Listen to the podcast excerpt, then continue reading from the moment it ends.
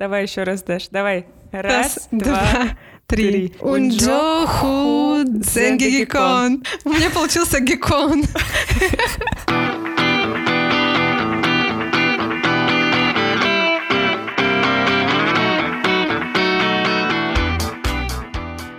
Всем привет! Вы слушаете подкаст «Живи там хорошо». Меня зовут Даша Полыгаева, и я живу в Дубае. Привет-привет, а меня зовут Даша Жук, и я по-прежнему живу в Германии. Что, замерзаешь, Даша? Да, подмерзаю. Сижу тут в свитерке с включенной батареей. Периодически мы, конечно, выключаем экономим, так сказать, но что поделать. Ну, серьезно. Слушай, ну немецкие европейские дома в принципе топят куда меньше, чем русские. Это мы привыкли, знаешь, к такой температуре прям, что тепло должно быть, аж жарко. Это у нас так было, вот я помню, в Хабаровске батареи работали 24 на 7, что на самом деле не очень хорошо для экологии. А здесь мы так умеренно используем электроэнергию, и я просто хожу в теплой одежде, в свитерочках, в теплой пижамке. Ты меня неоднократно в этом видела во время записи. Слушай, я замерзаю в Дубае. У нас а, температура опустилась до 22 вечером. И когда я выхожу на улицу, мне холодно про реально. То есть у меня абсолютно изменилось э, восприятие э, температур на улице. Я говорила, что мы адаптировались к жаре, но еще мы дезадаптировались mm-hmm. к холоду, и мы летим кататься на лыжах уже на этой неделе, и реально, с один из самых моих главных страхов, у меня нет даже шапки. У меня нет куртки, нет шапки, у меня вообще ничего нет. Ты все будешь там покупать? Да, все будем там покупать, потому что в Дубае я не смогла найти. А-а-а. Реально не смогла найти теплую одежду. И я боюсь замерзнуть. Я вот реально, правда, я думаю, «А, мы, там будет холодно. А, что я буду с этим делать? Это очень смешно. Ну, я думаю, да, что первое время тебе будет Мне холодно. Будет 100%. Потому что ты, видимо, уже адаптировалась. Да. Посмотрим. Я помню, что я замерзала страшным образом а после зимнего отпуска на Хайнане в городе Санья в Китае а, на обратном пути через Харбин. И я спала в отеле в пуховике под одеялом. Настолько мне было холодно. Mm. А сколько было градусов? Так что готовься. Слушай, я не помню, но, возможно, было что-то не так э, с, с, с отелем, тоже холодные зимы. Я ужасно замерзала просто и спала в пуховике. Окей. Okay. Посмотрим, посмотрим, что со мной случится через два дня. Да. Ну, классного вам отдыха, хорошо покататься. Спасибо. Друзья, пока мы не начали а, наше интервью, наш эпизод, мы хотим сделать небольшое объявление. Теперь на Apple подкастах можно слушать дополнительные эпизоды «Живи там хорошо» по подписке. А, подписку на Apple можно оформить на месяц или на год. И эти же такие дополнительные бонусные эпизоды мы будем выкладывать для тех, кто нас поддерживает на Патреоне и Бусти. В общем, поддержать вы нас можете там, где вам удобно. На прошлой неделе мы выложили часть разговора с основательницей проекта «Никакого правильно» Машей Карнович-Валуа. И она там говорит про адаптацию, про то, чем адаптация новых иммигрантов отличается от адаптации тех, кто уехал или эмигрировал раньше, и о том, как на новом месте создать ощущение дома, уюта. Маша это умеет и очень круто про это рассказывает. А сегодня у нас необычный эпизод. Мы будем говорить про Иран. А, и героиня выпуска — преподавательница персидского языка Катя из Тегерана. Катя ведет классный блог про Иран в запрещенные соцсети с картинками под ником Stranger in Tehran. Мы поговорили с Катей про малоизвестный Иран, про контраст ислама, строгих правил, догматов и такой свободной молодежной тусовки, про запад западные ценности, про то, как там все это замиксовано. И поговорили, конечно, и про санкции, под которыми Иран уже не одно десятилетие живет, и про то, почему Катя на самом деле влюбилась в Иран, когда туда первый раз приехала, и почему в целом готова там всю жизнь прожить. Enjoy!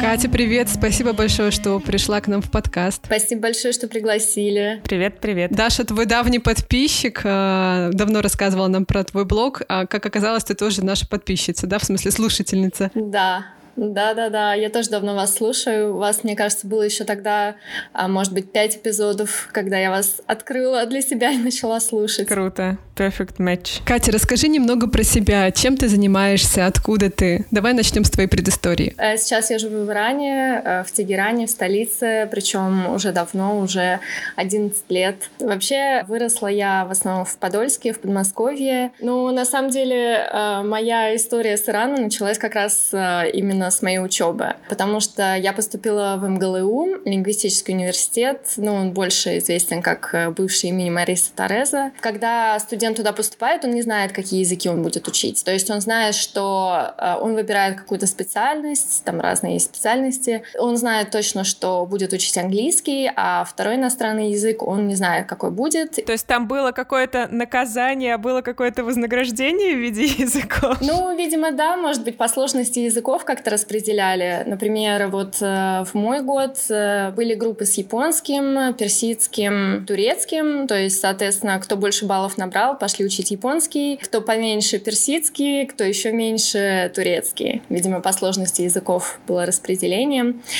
И на тот момент там нужно было, во-первых, выбрать специальность. Я выбрала культурологию. Единственное, что я знала, это что я буду учить какой-то восточный язык. Но какой восточный язык, непонятно. Я как-то думала, ну, наверное, японский, китайский, что-нибудь в этом роде. Оказалось персидский. И узнала я об этом 1 сентября, когда пришла, посмотрела, что так, у меня в расписании персидский язык. А что это вообще такое? И на самом деле я вообще даже не имела ни малейшего представления о том, э, что я буду учить 5 лет, что за язык, что за страна вообще. Ну и я начала учить. Понятное дело, что как бы отступать было некуда, нужно было этим заниматься, учить, как-то постигать его. Но, наверное, очень важным моментом была моя поездка первая в Иран. Я приехала учиться на месяц, изучать персидский язык и литературу. Многие студенты через это проходят.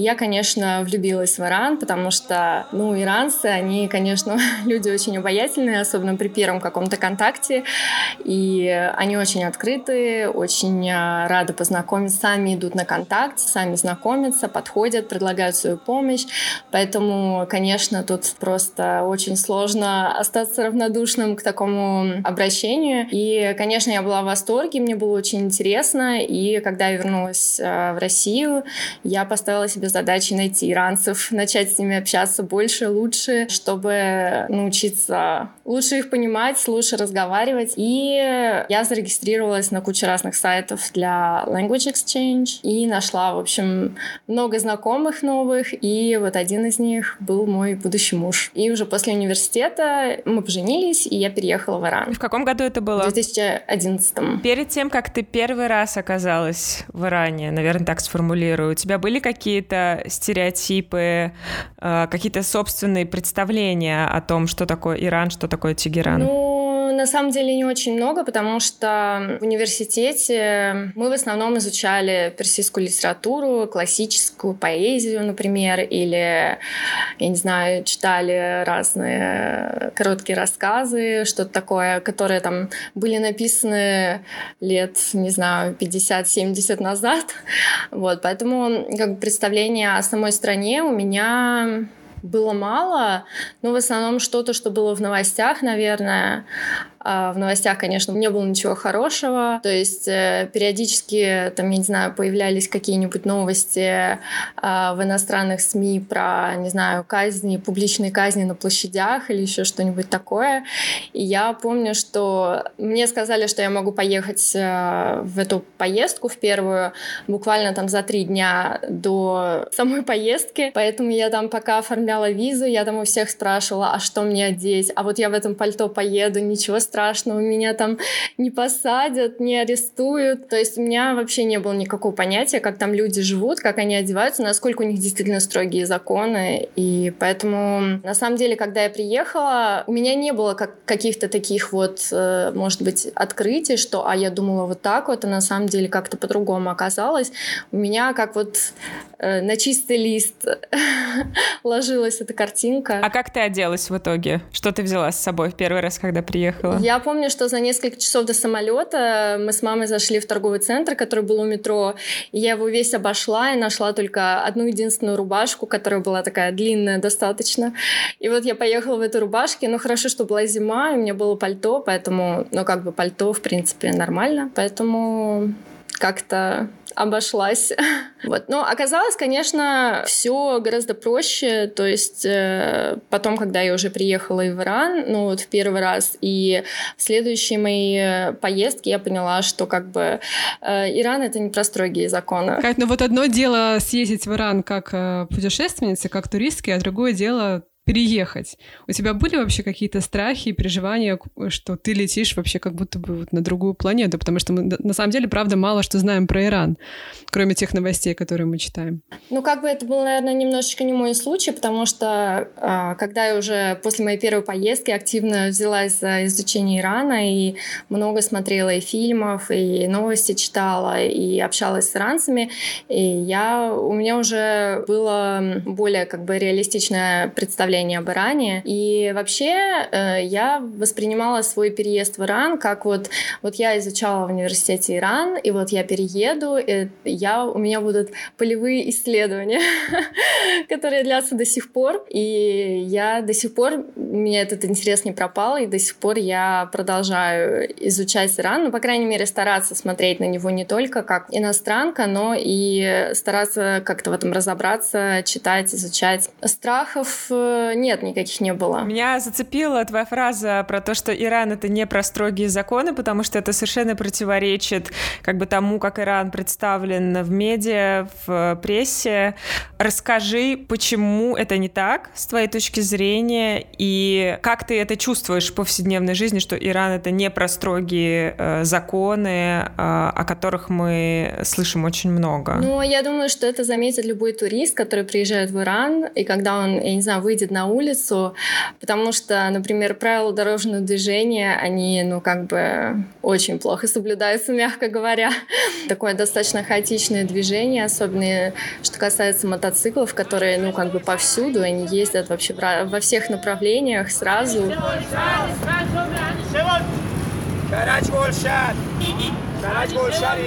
پسرک پسرک پسرک پسرک کرد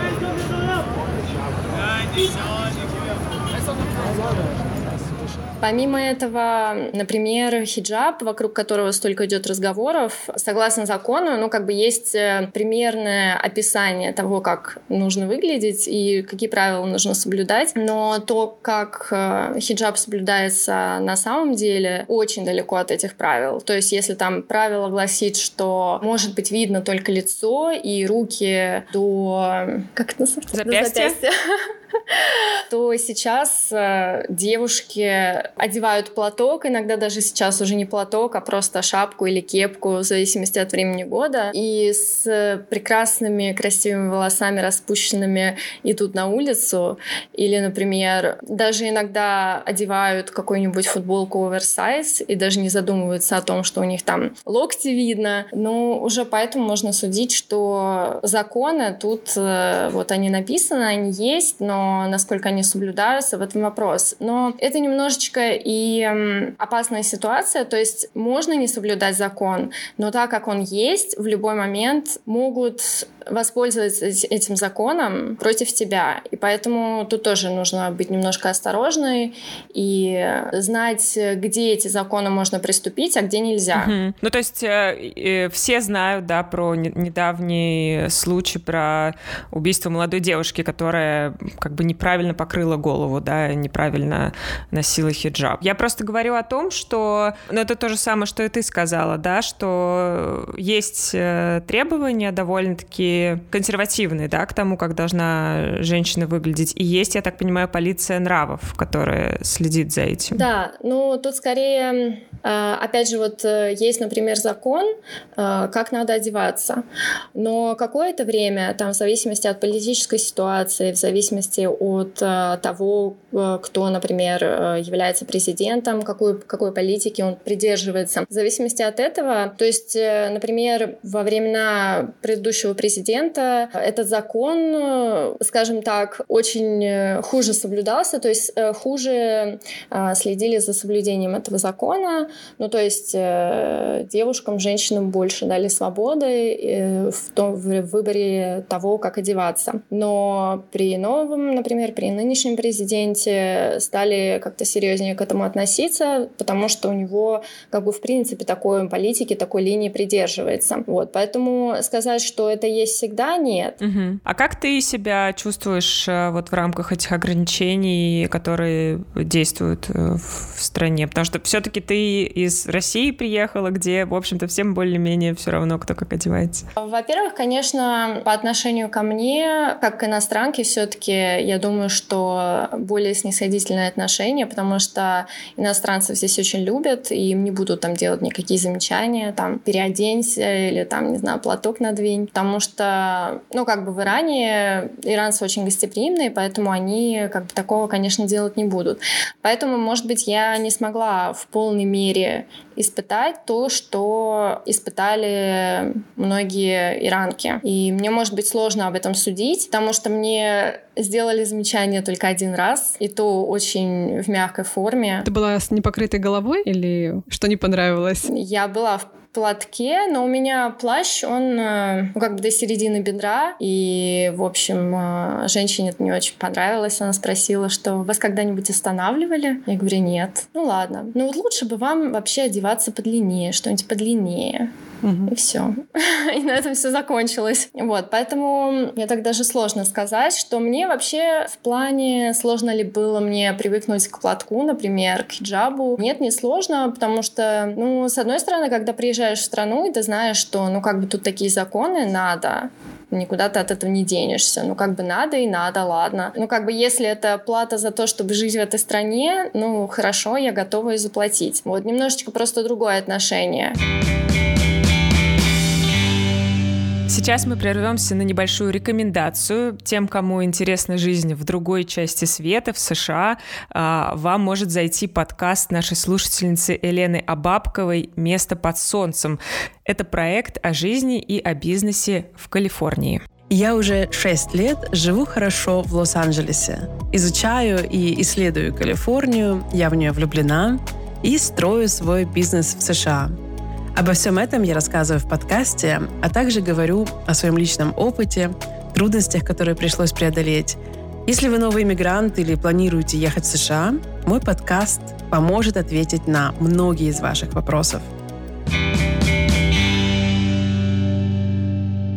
А ты сказал, что иранцы очень любят иностранцев. А почему? Ну, потому что им интересно. Ну, так как э, в Иране не сказать, чтобы очень много туристов, и не все иранцы бывали за границей, поэтому им просто интересно, наверное, пообщаться, посмотреть, узна- узнать, как люди живут в других странах, про себя рассказать, показать э, Иран э, своими глазами, показать свой Иран, похвастаться, что вот посмотрите, в какой красивой стране живу. Вот, поэтому, может быть, да. И, конечно же, они очень гостеприимные, но как бы любой иностранец — это гость. Гостю должно быть э, такое очень уважительное отношение. Ему нужно всегда помочь, чтобы он чувствовал себя комфортно в стране. А были какие-то забавные вопросы про Россию, которые они тебе задавали? Ну, вопросы, которые обычно мне задают иранцы, это «А тебе не сложно здесь без водки?»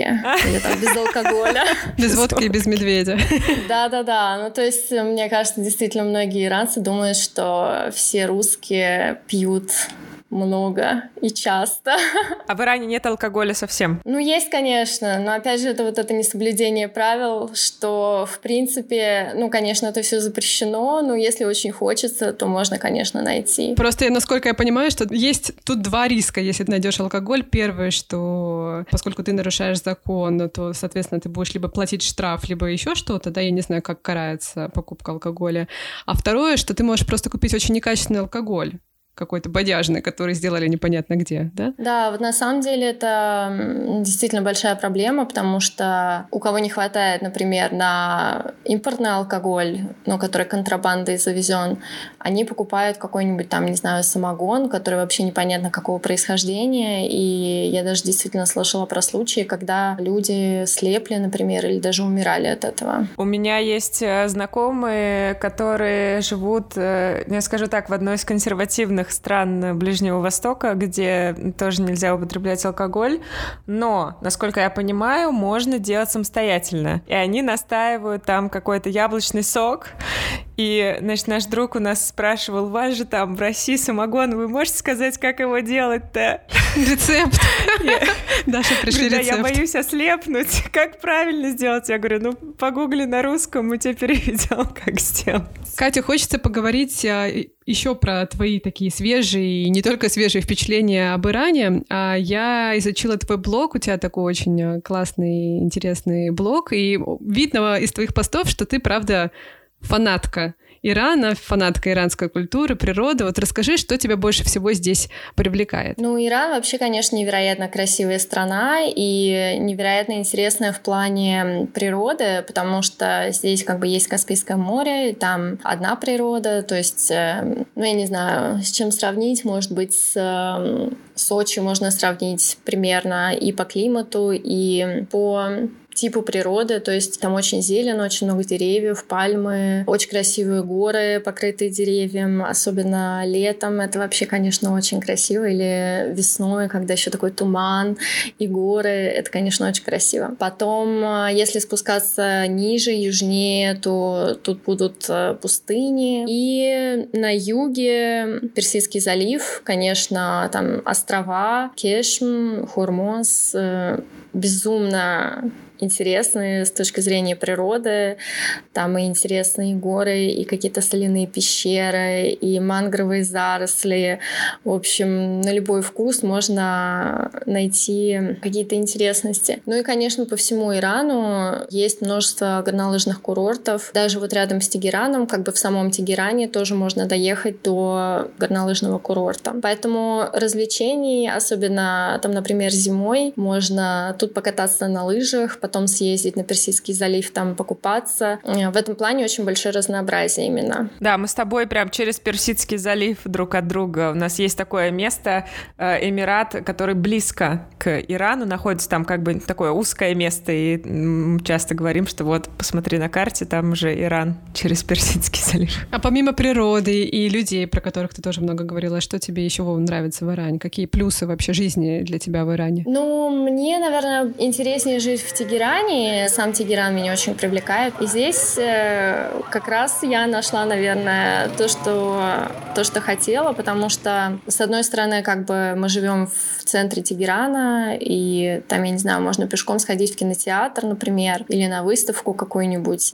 что очень удобно. И в то же время темп жизни здесь не настолько... Ну, то есть, с одной стороны, здесь очень много есть что посмотреть, куда сходить, но с другой стороны, темп жизни здесь не такой быстрый, как в Москве. А расскажи, э, что ты любишь делать в Тегеране? Какие у тебя места силы, занятия силы? Ну, во-первых, тут очень много разных фестивалей, разных... Э, ну, в каком смысле фестивалей? Например, очень много разных кинофестивалей. Есть и основной государственный кинофестиваль, есть, э, там, я не знаю, какой-нибудь фестиваль документального кино. Все это, конечно, мне очень интересно, потому что ну, мне вообще очень интересно иранская иранское кино, потому что в Иране иностранных фильмов практически нет, практически их не показывают, поэтому, конечно, у них производится очень много своей, своего и кино, и сериалов, и фильмов документальных. Здесь э, по всему Тегерану очень много художественных галерей, куда можно сходить в выходной. И везде именно иранское искусство тоже. Да, да, современное искусство. Тоже mm-hmm. не всегда понятно. Ну и в Тегеране очень много классных кафешек. Иранских или тоже интернациональных? Есть разные, но есть какие-то такие модные кофейни, с стильным современным дизайном. А, есть какие-то более, ну как не сказать традиционные, но сейчас очень популярно стало открывать кафе в старых домах. То есть там дом, который был построен там еще до революции, там, например, лет, ну я не знаю, 50-70 назад. И вот там открывают кафе, но а, пытаются сохранить где-то похожую, похожий дизайн внутри, например, оформление какое-то, которое напоминает о тех временах Вообще иранцы очень любят поностальгировать. Они обожают вообще, когда они собираются, друзья вместе обсуждают. Любят повспоминать какие-нибудь э, детские моменты, не знаю, детские игры какие-нибудь или, не знаю, повспоминать какие-нибудь, э, каких-нибудь э, мультгероев. Вот, поэтому любят поностальгировать и, наверное, из-за этого вот такие кафе. Вообще я хочу сказать, что у иранцев и у русских очень много общего. Так, например, в России э, пожилые люди очень любят говорить, что а вот в Союзе, как мы жили, хорошо. Здесь то же самое происходит, но говорят, что а вот до революции вот жизнь была. Ты имеешь в виду революцию 79 -го года? Да-да. Угу. Слушай, а ты рассказала про то, что есть вот такие модные кафешки, да, и какие-то кофейни, которые открываются.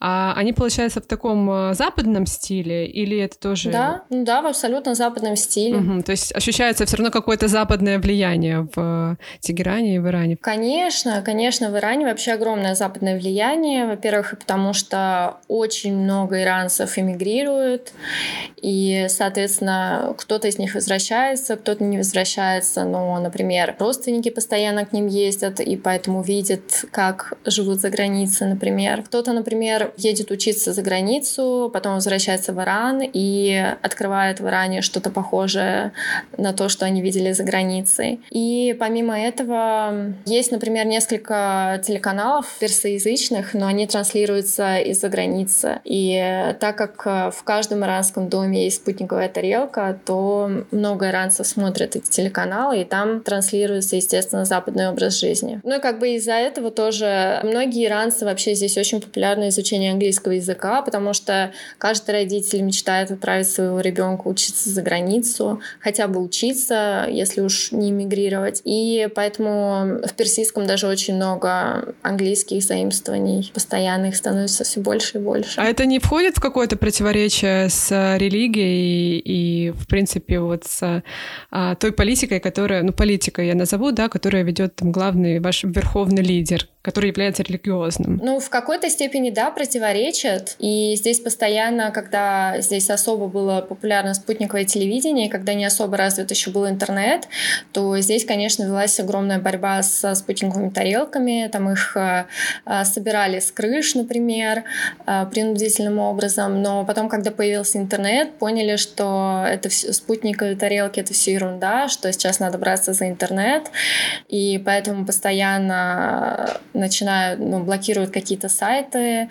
Ну, даже вот два месяца назад, когда начались протесты, заблокировали WhatsApp и Instagram, который здесь работал хорошо, без VPN раньше. И они до сих пор заблокированы официально? Да, да, до сих пор заблокированы. Mm-hmm. И я не думаю, что их когда-нибудь уже разблокируют. Вот, поэтому, конечно, да, э, в чем-то правительство как-то пытается с этим э, бороться, но вообще Иран — это штука непростая, страна непростая, и а, многие ассоциируют, наверное, правительство с самой страной, хотя сами иранцы разделяют правительство и саму страну Ирана, и особенно сейчас это во время протестов разделение обострилось. И сам Иран достаточно традиционная страна, может быть, э, более традиционная, чем Россия, но, тем не менее, мне кажется, даже вот э, в соблюдении вот этих каких-то традиций, традиционного вообще взгляда на вещи, мне кажется, все равно у России и Ирана очень много общего. И Иран сама по себе традиционная страна, но она, или сами люди, они... Я даже не знаю, как об этом рассказать. Говори как есть. Ну, то есть люди, они обычные люди. Они разные. Ну, то есть есть люди, которые более традиционные, есть люди, которые менее традиционные, есть люди, для которых э, религия — это своего рода традиция, потому что их родители, например, э, молились три раза в день, и они тоже молятся три раза в день, просто потому что они, а, когда росли, это в семье видели. А кто-то считает, что религия не про соблюдение каких-то вот этих правил очень бытовых, а про что-то более духовное. Ну, то есть э, есть вот абсолютно полная коллекция абсолютно разных людей. И правительство вообще ни, ни в коей мере не показывает э, всю вот эту, все вот это разнообразие. А к чему я это?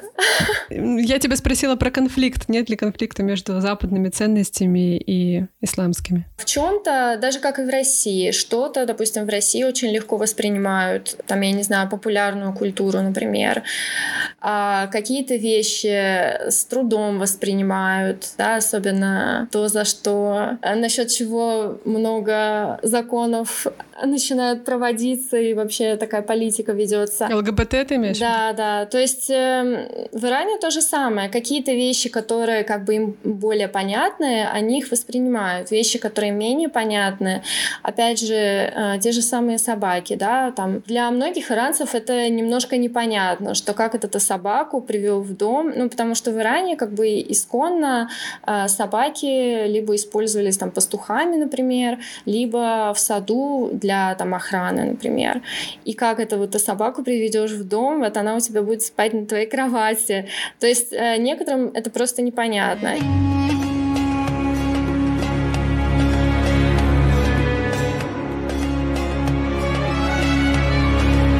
Скажи, а ты смотрела сериал «Тегеран»? Нет. Это такой сериал на Apple TV про... Там такой немного шпионский сюжет, но там показано как бы общество иранское, и в частности там показана некая двойная жизнь, что есть э, как бы консервативная сторона жизни, которую, может быть, можно встретить на улице или в религиозном учреждении, и есть молодежь, которая живет свою жизнь, устраивает вечеринки и живет свободной жизнью, как бы может быть, даже противоречащий местным законам и местным правилам. Это так? Ты уже немножко сказала про, про алкоголь, который как бы запрещен, но как бы нет. Да, это действительно так. И потому что, ну, как бы внешне людям приходится соблюдать э, вот эти вот правила, потому что без этого им может э, быть трудно, например, где-то найти работу, если они хотят, например, работать в каких-то госслужбах. Или, ну, опять же, на улицу они не могут выйти без платка, да, то есть, ну, какое-то элементарное соблюдение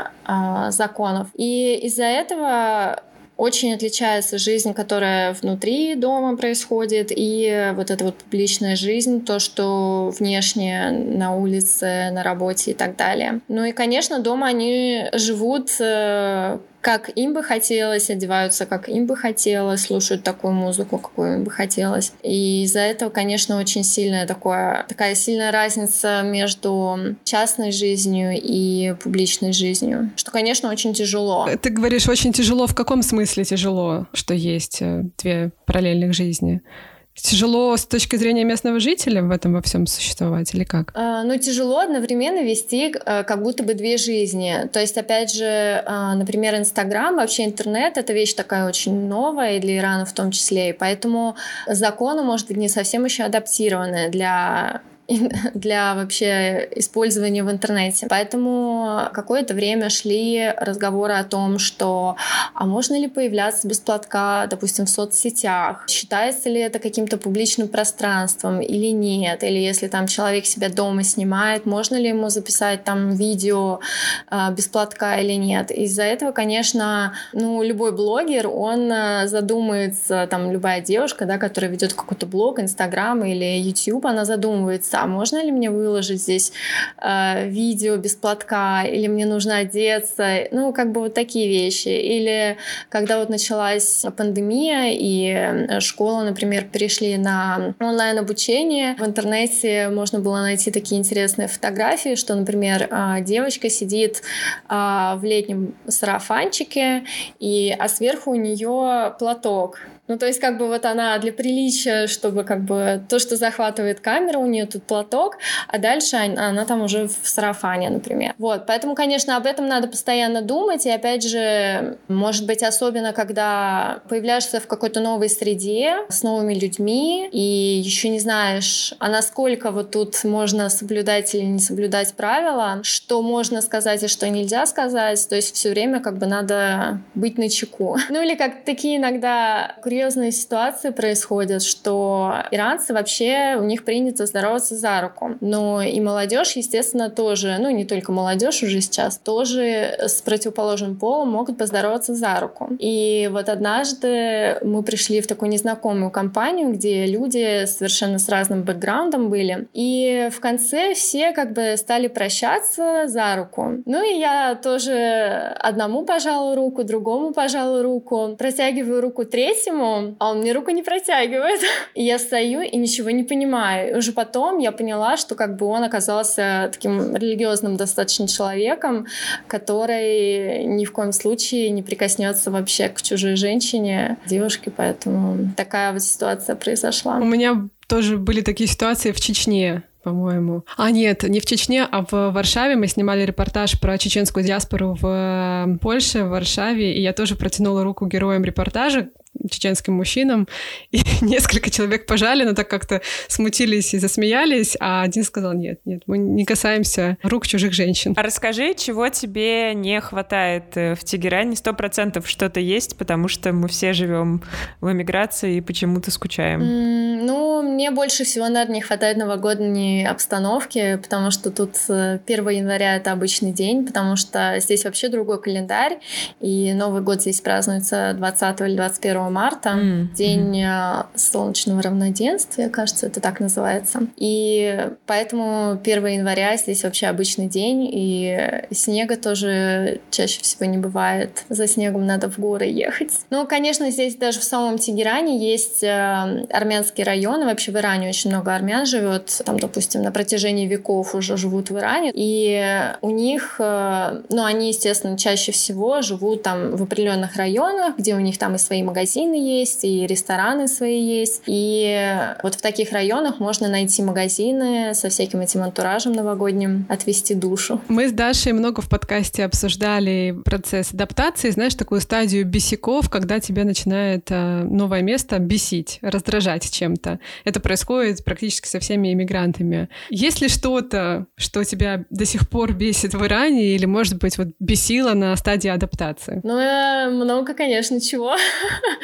много чего меня до сих пор очень сильно раздражает, но в большинстве своем это все касается людей, потому что, ну, наверное, все-таки стоит сказать про иранский этикет, что вот у них есть такой этикет, который называется таров.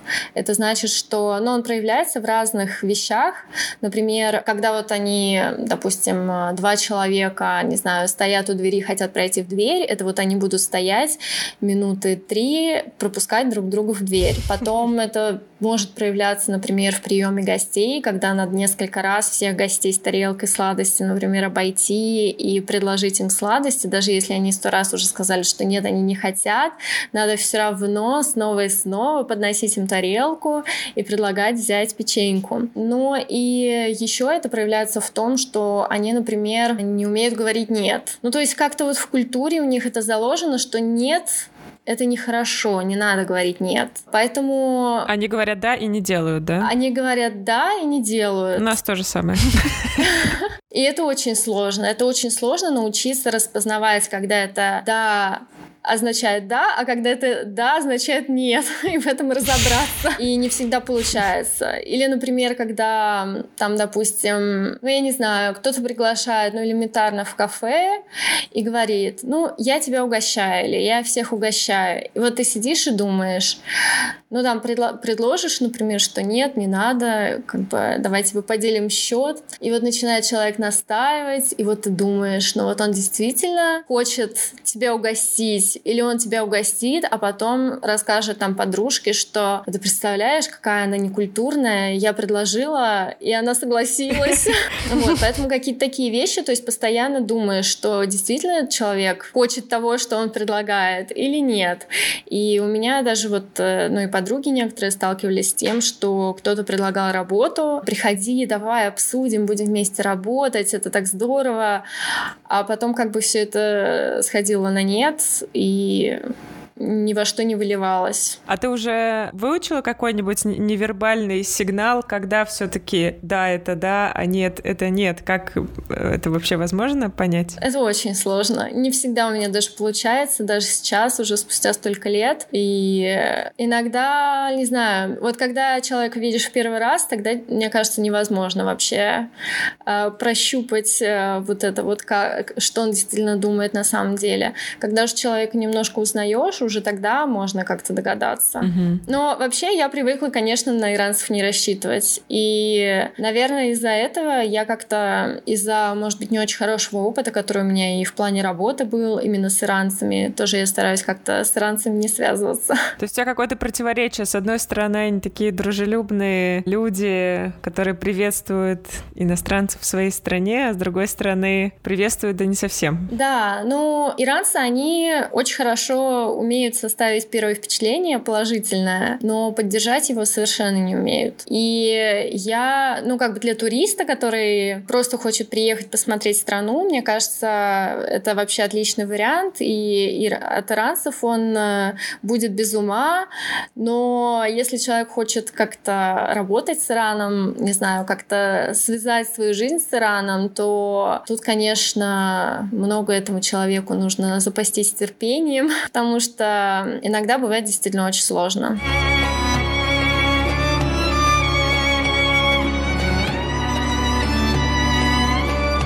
Скажи, ощущается ли, особенно, может быть, э, в первые годы, как ты приехала, то, что Иран уже так долго живет под санкциями, и он как бы изолирован от э, западных экономик. Да, конечно, ощущается. Ощущается во всем. Во-первых, ну, естественно, какие-то базовые вещи, куда там, я не знаю, на какой-то сайт нельзя зайти, нужно включить VPN. И заканчивая такими вещами, что, например, ну, раньше, сейчас, конечно, сложно сказать сейчас, потому что очень многие или бывали за границей, или, допустим, умеют пользоваться интернетом и в интернете видят, э, как оно в других странах и знают, как это вообще делается. Но, допустим, раньше, вот в первые годы, например, где-то было не очень хорошо с сервисом. Ну, то есть элементарно не знали, как, как надо себя вести. Не знаю, вот приходишь в кафе, и вот как-то с тобой себя так вели, что как-то это вроде как-то в других странах, как-то оно совсем по-другому. Иногда это может быть как-то... Ну, я не знаю, иногда бывает такое, что... Ну, раньше было, сейчас, наверное, этого все меньше. Что приходишь в кафе, а там, допустим, за столом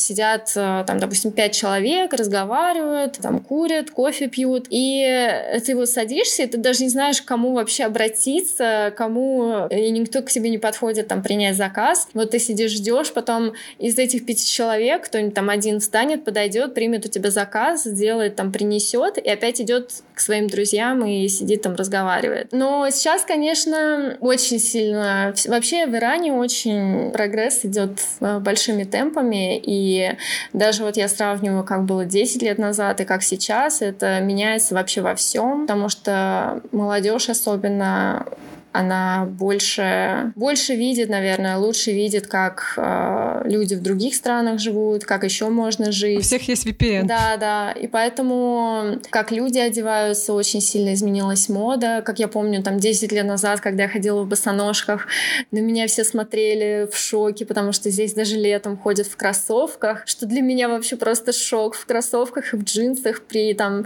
38-40 градусах. А сейчас уже как бы все ходят в босоножках босоножках, и если я раньше не могла найти где-то в магазине босоножки, то сейчас их навала. Покупай какие хочешь. Или, например, не знаю, юбки. Ну, тоже очень сильно меняется мода. Опять же, какая-то западная мода тоже приходит. Оверсайз, худи. А есть э, в обществе как бы дискуссия, ну, я уверена, что если она есть, наверное, она какая-то не публичная, может быть, на уровне личных разговоров о том, что мы как женщины хотим больше свободы, мы хотим делать то и это, а это запрещено законом, потому что, например, э, я помню, мы записывали интервью про Египет и общались вот с нашим продюсером Машей, который живет в Каире, она говорила, что на самом деле там представление о консервативном э, Египте и о консервативных нравах в Египте, они сильно преувеличены, потому что тут женщины, они, значит, вот такие вот стукнут кулаком по столу и вообще глава семьи. Есть ли что-то такое в Иране? Ну, насчет глава семьи, то такое тоже есть. Очень часто в семье э, решение принимает в основном женщина, жена, и это вообще нормальная ситуация. Мужчина их исполняет. Да, да.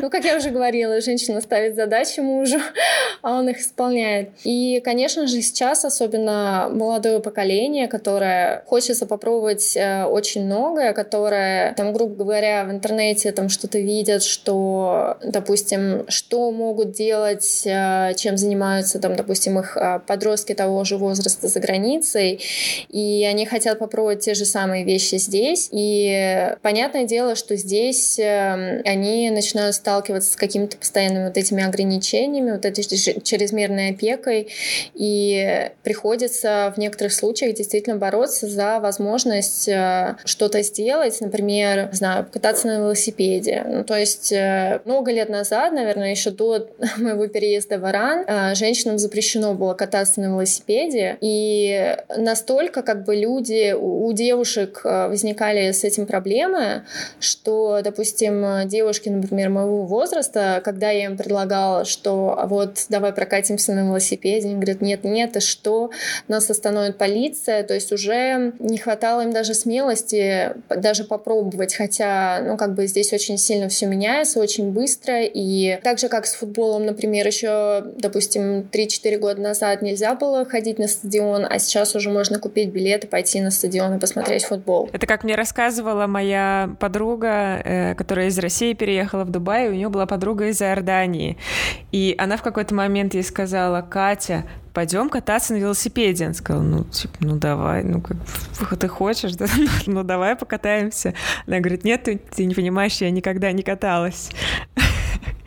я, я ну, мне было нельзя. И это, а, она тоже была, в общем, в шоке. Но, наверное, знаете, тоже вот эти вот обширные протесты, которые сейчас происходят...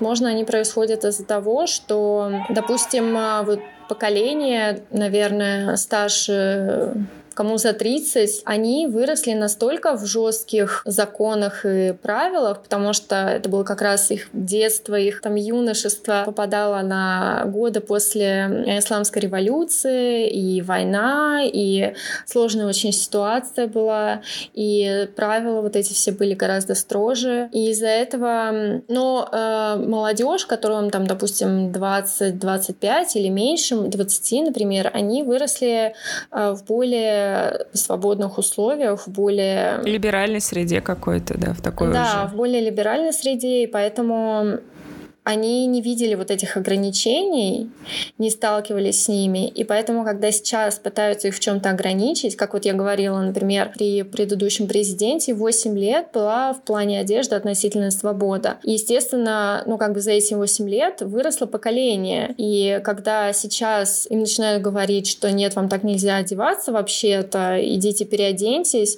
понятное дело, что для них это шок, и они так легко с этим не свыкнутся и не примут это.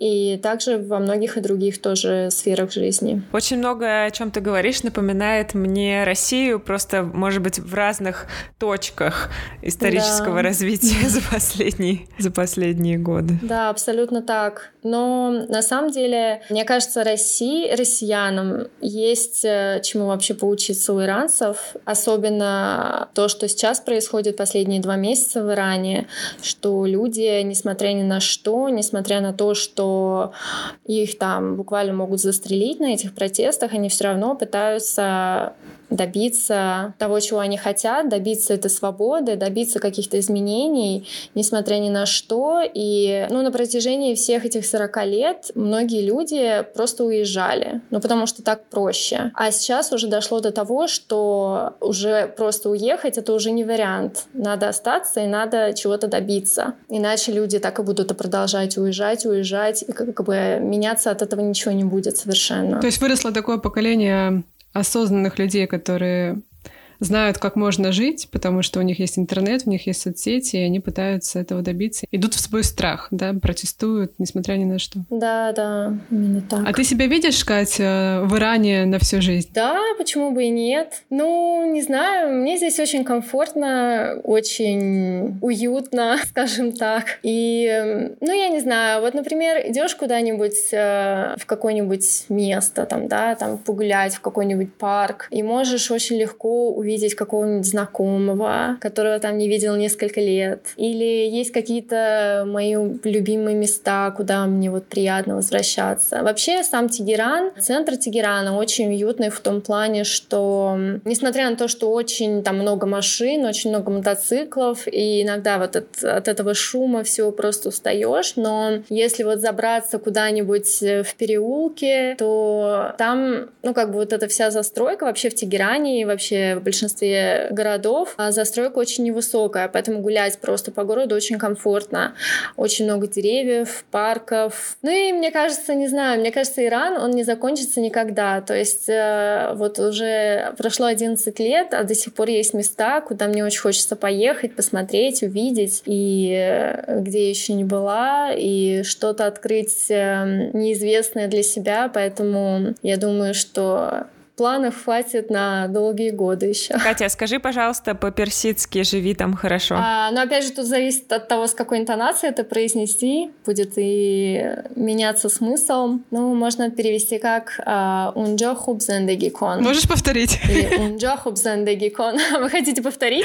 Да. Давай попробуем. «Унджо Унджо хуб зендегикон». Зендегикон. Унджо хуб зендегикон. Давай еще раз, Даш. Давай. Раз. Раз, Два, два, три. три. Унджоху дзенгигикон. У меня получился гекон. Ну, отлично. Неплохо получилось. Круто, спасибо большое. Катя, спасибо большое. Было очень интересно. Спасибо вам. Пока-пока.